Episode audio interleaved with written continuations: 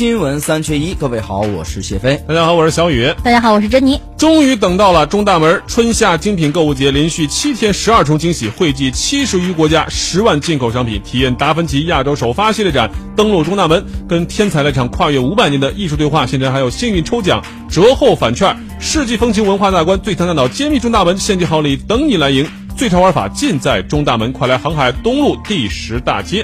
此外呢，还有这个看歌迷好声音 KTV 热辣五月感恩回馈，消费满三百元以上，消费多少券就消费多少就返多少房费券，购买一百八十八或者三百八十八元的欢唱季卡，免费欢唱到六月底。关注微信号歌迷好声音 KTV，了解更多福利。全国欢唱热线四零零零五二幺六六六。哎，收听节目的回听呢，可以在蜻蜓 FM 上搜索“新闻三缺一”五个字就可以了。这个赵传有一首歌啊，这个歌词写得好，叫什么？我说什么都是错，呃，不是这个，我到底该怎么说？说什么都是错。叫我怎么说出口？接下来是 接歌节目。哎，这个，这个，这个，为什么说那句歌词呢？就是我到底该怎么说？说什么都是错呢？就是我发现呀，现在很多东西它确实很难办。比如说，比如说这个在电商平台买东西啊。这个无理由退货七天这个规定，那么在设定之初的时候呢，我记曾几何时，我记得还在这个其他的呃台的时候，当时呢在三幺五我们做的一个呃就是维权的这么一个节目，在现场维权，好多人排队过来维权，就当时有工商局的谁都在旁边，消费消协的也在旁边，然后呢，他们这个普遍维权呢就是什么呢？就是网络购物，那个时候开始有这这个这个是成为一个主流。网络购物呢，最大的难点就在于你是异地的这个呃，这个叫什么维权？因为你买的东西都不是本地的，那你要到比如法院呢，或要到这个这个什么工商局啊，你需需要去异地维权，这个成本会非常大，很多人会觉得不值当。嗯。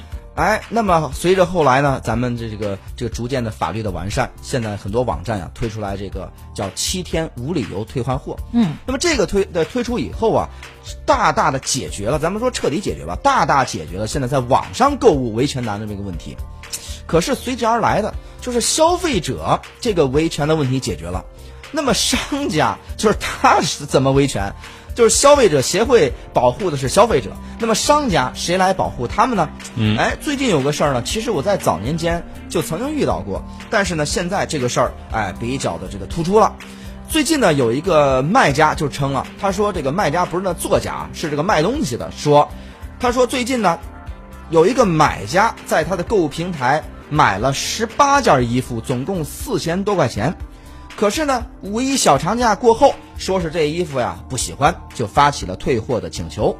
因为购物平台要求七天无理由退货，所以呢就认定这个，因为当然已经超过七天了。那么超过七天呢，哎，就驳回了买家的退货申请。那么这个顾客马上进行第二次申请，后来平台客服介入，判定买家赢，说虽然这个时间可能略微有点超，但是呢，哎，你还得是给他这个退货。那么呢，这个。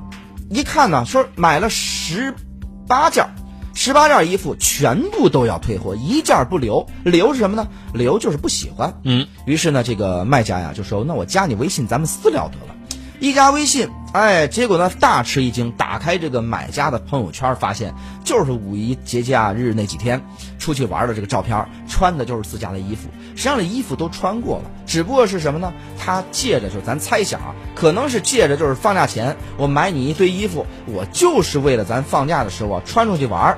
这种衣服呢，就他这个这个标签不摘，后边标签不摘放里边，哎，等玩完之后啊，哎，咱衣服也穿美了，照片也照了。于是呢，我再给你无理由退换货。哎，一看这个，这个给老板气的，说你这怎么能行呢？而且衣服不是他自己穿，十八件是这几个姐妹啊互相穿，互相拍照。嗯，那么呢，哎，有点不乐意了。那么说呀，就说这个这个三年来，呃，他这肯定是不是第一回遇到这种事儿，但是这回啊，就是说他他很难接受，而且这种事儿通常会发生发生什么呢？我如果不不。不答应退，那么你给我差评，你给我差评，对于很多买家来说，这个口碑啊非常重要。那么呢，我给你退吧，那我将来生意全是这么的做的。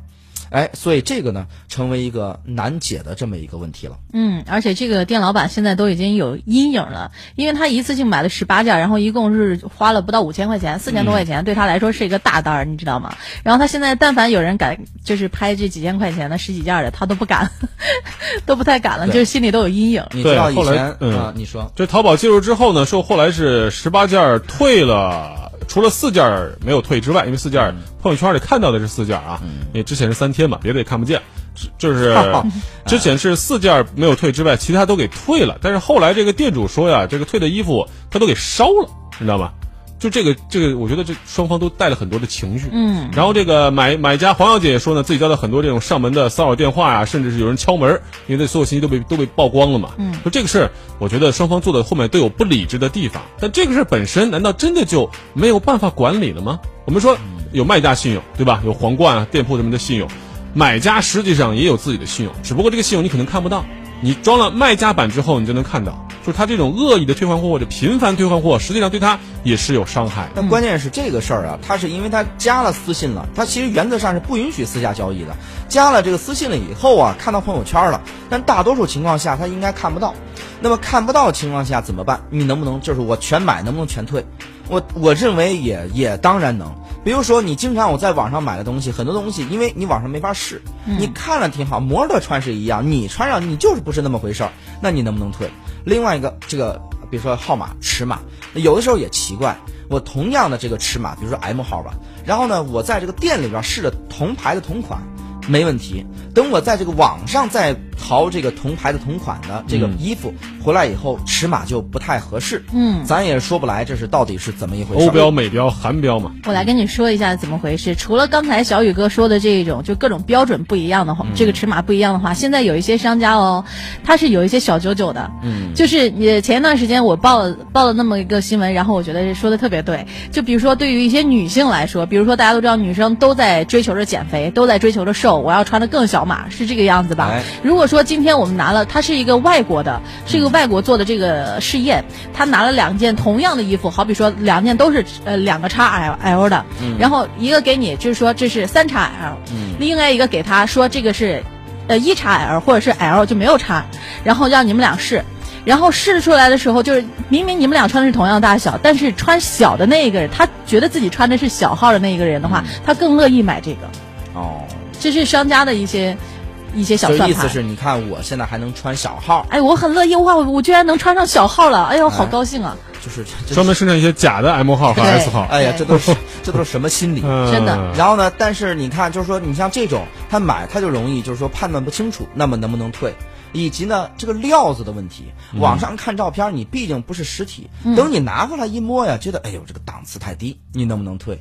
所以就是说，这个你还不能说就完全说我全买全退，这是一个什么问题？当然，你这个事儿是另外说，这个事儿是你抓到证据了。再一个就是，他严格来说过了七天的无理由退换货时期，他是四月二十五号买的，过完五一长假，我们当时是五月五号了，严格来说已经过去了个将近十天，嗯，所以这个也是商家不愿意退货的一个理由。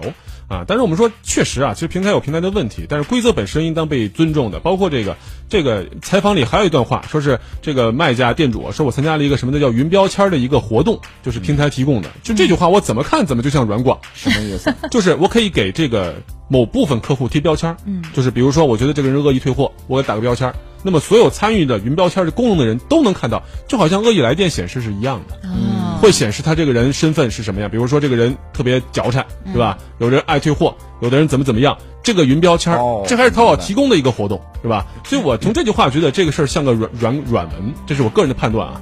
但是确确实实，这证明什么呢？平台是有自己的能力的，对吧？比如商家，我看你这个老爱退货，对不起，我不做这个生意了。我要做了这个生意，你要让我退，我肯定得退。但是我可以选择不做你的生意。关键是关键是他怎么去选择不做他的生意？他拍都已经拍了，我能不给他发货吗？没有了，就这样啊，样。不，你没有了，你就会显示下架嘛。他你他先拍了，我就显示了，我这个对不起，我又显示错了，我我这个货这个没有。我这儿显示一下该广告了，咱们等会儿继续回来。